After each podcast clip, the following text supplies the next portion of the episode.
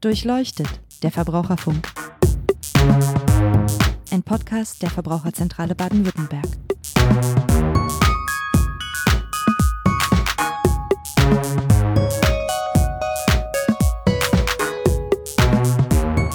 Hallo und herzlich willkommen zu Durchleuchtet, der Verbraucherfunk.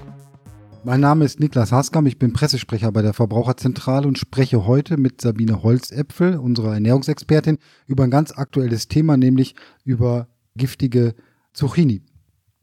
Es gab nämlich in der letzten Woche war es, glaube ich, ähm, jemanden, der in Baden-Württemberg mit einer Vergiftung ins Krankenhaus musste, nachdem er eine Zucchini gegessen hat.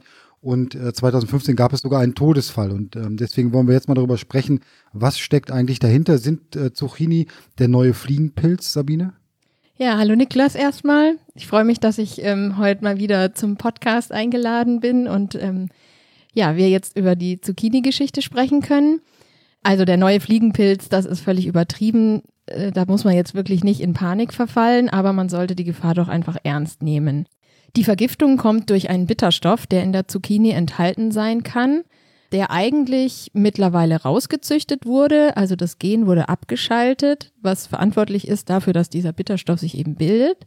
Aber das Programm ist halt nach wie vor da und unter bestimmten Bedingungen kann es eben dazu führen, dass dann doch wieder Bitterstoffe auftreten, was aber vor allem ein Problem ist, wenn man die selber im Garten anbaut. Und dieser Bitterstoff hat auch einen ganz komplizierten Namen, Cucurbitazin dient eigentlich der Pflanze dazu, dass sie sich gegen Fraßfeinde schützt, eben durch diesen bitteren Geschmack. Erstmal auch von meiner Seite Hallo. ich äh, bin schon ganz aufgeregt direkt ins Thema eingestiegen. Du hast schon erklärt, was da genau passiert, aber nochmal äh, ganz konkret, wenn ich jetzt Zucchini auf dem Tisch habe und die gerade essen möchte, woran merke ich denn dann, dass ich möglicherweise eine giftige Zucchini auf dem Tisch, auf dem Teller liegen habe? Das merkt man am Geschmack. Also das schmeckt so bitter, dass man das freiwillig eigentlich nicht essen möchte. Also da gibt es eigentlich kein Vertun, wenn ich da ähm, was esse, was mir nicht schmeckt, was ich partout nicht essen wollen würde, weil es bitter ist, dann ist das ein sicheres Zeichen, dass ich vielleicht besser die Finger davon lasse. Und wenn ich es dann doch esse, was, was bewirkt dann das Zucchini-Gift genau?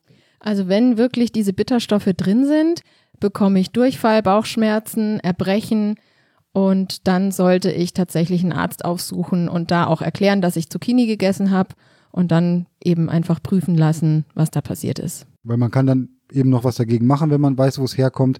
Ähm, man muss nicht zwangsläufig damit dann im Krankenhaus landen. Ähm, was mache ich aber jetzt als Verbraucher? Also soll ich jetzt zur Sicherheit überhaupt keine Zucchini äh, mehr essen oder wie kann ich so eine Vergiftung verhindern? Das geht eigentlich ganz einfach, indem ich schon im rohen Zustand einfach ein kleines Stückchen probiere. Und wenn das bitter schmeckt, kommt die Zucchini eben weg.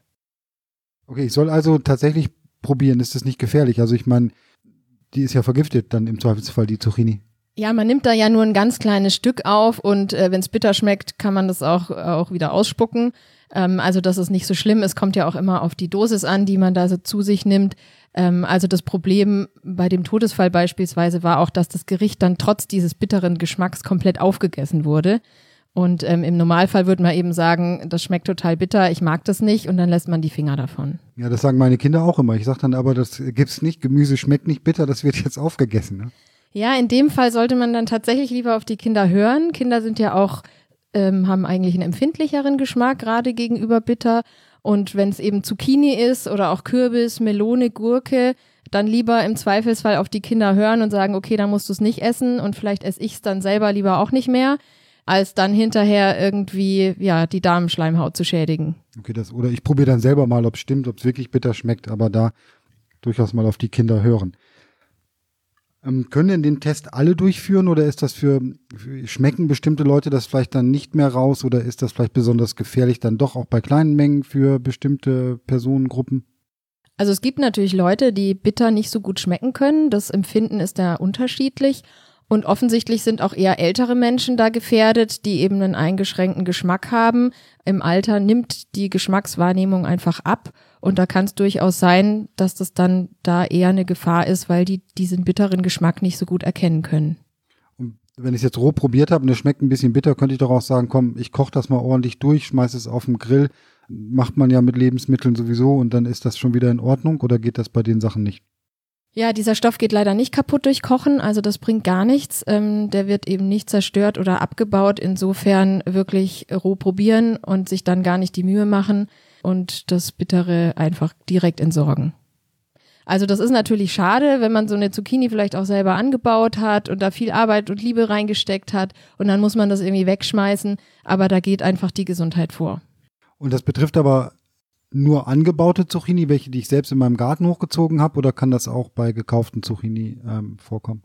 Die gemeldeten Fälle, das war immer mit selbst angebauten Zucchini. Also das Problem ist zum Beispiel auch, wenn die Leute ihr Saatgut selber ziehen. Also wenn sie praktisch aus den angebauten Zucchini dann die Samen rausnehmen und im nächsten Jahr daraus dann wieder Zucchini äh, anziehen. Da kann das eben dazu führen, dass es so Rückkoppelungen gibt und dieser Bitterstoff wieder gebildet wird. Bei Ware aus dem Supermarkt ist es schon auch denkbar, aber eher unwahrscheinlich. Also sporadisch kann das natürlich vorkommen. Insofern sollte man die Zucchini einfach immer vorher probieren. Und wenn ich sie selbst anbauen will, dann bedeutet das, dass ich jedes Jahr mir neue Samen kaufe und die nicht selber weiter verwende. Genau, in dem Fall sollte man einfach auf Nummer sicher gehen und die Samen im Handel kaufen.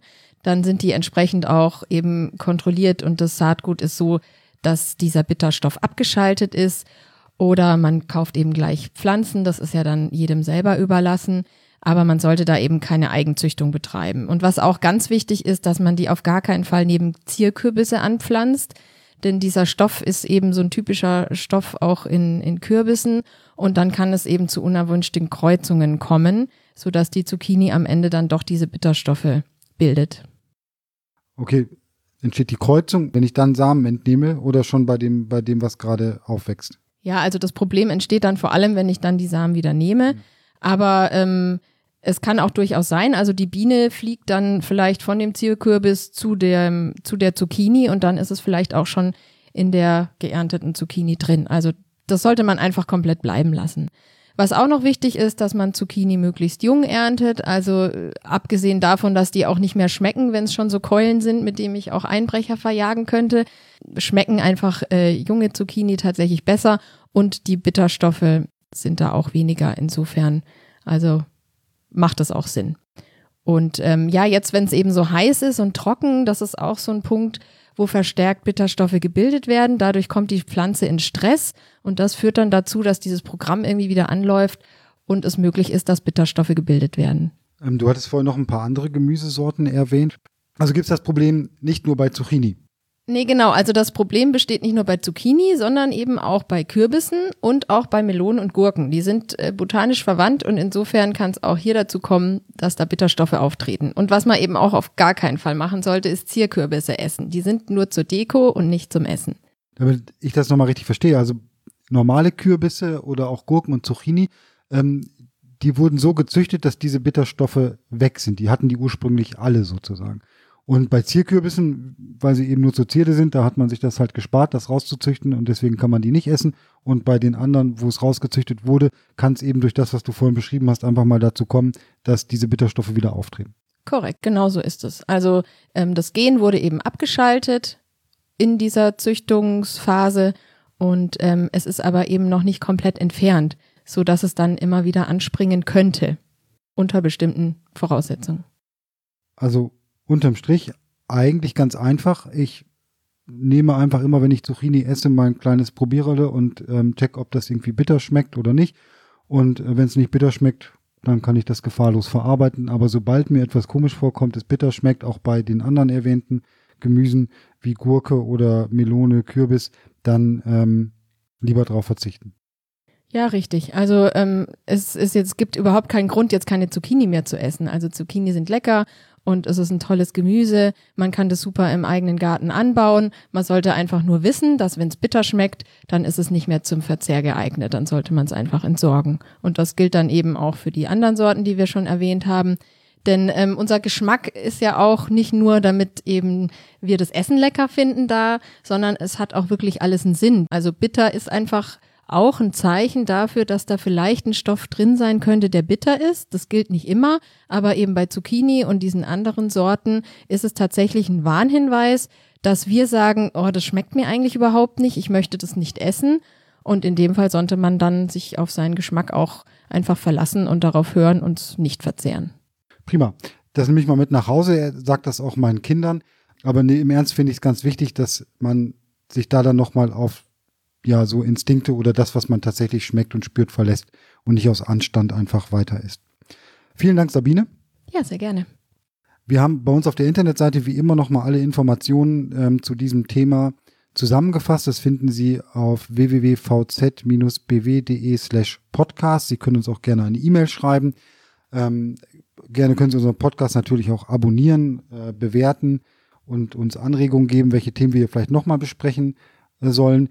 Ja, ich bedanke mich fürs Zuhören. Würde mich freuen, wenn Sie das nächste Mal wieder dabei sind. Das nächste Mal wird allerdings nicht wie gewohnt in äh, zwei Wochen sein, sondern erst wieder im September, weil wir uns in eine Sommerpause verabschieden. Wir machen ähm, wechselweise Urlaub, so dass wir dann einfach nicht zum Aufnehmen kommen. Aber wäre schön, wenn Sie sich das vormerken, dass wir im September wieder da sind und dann einfach nochmal reinhören. Wir haben bestimmt wieder spannende Themen, die wir hier besprechen. Bis dahin, tschüss und schöne Ferien.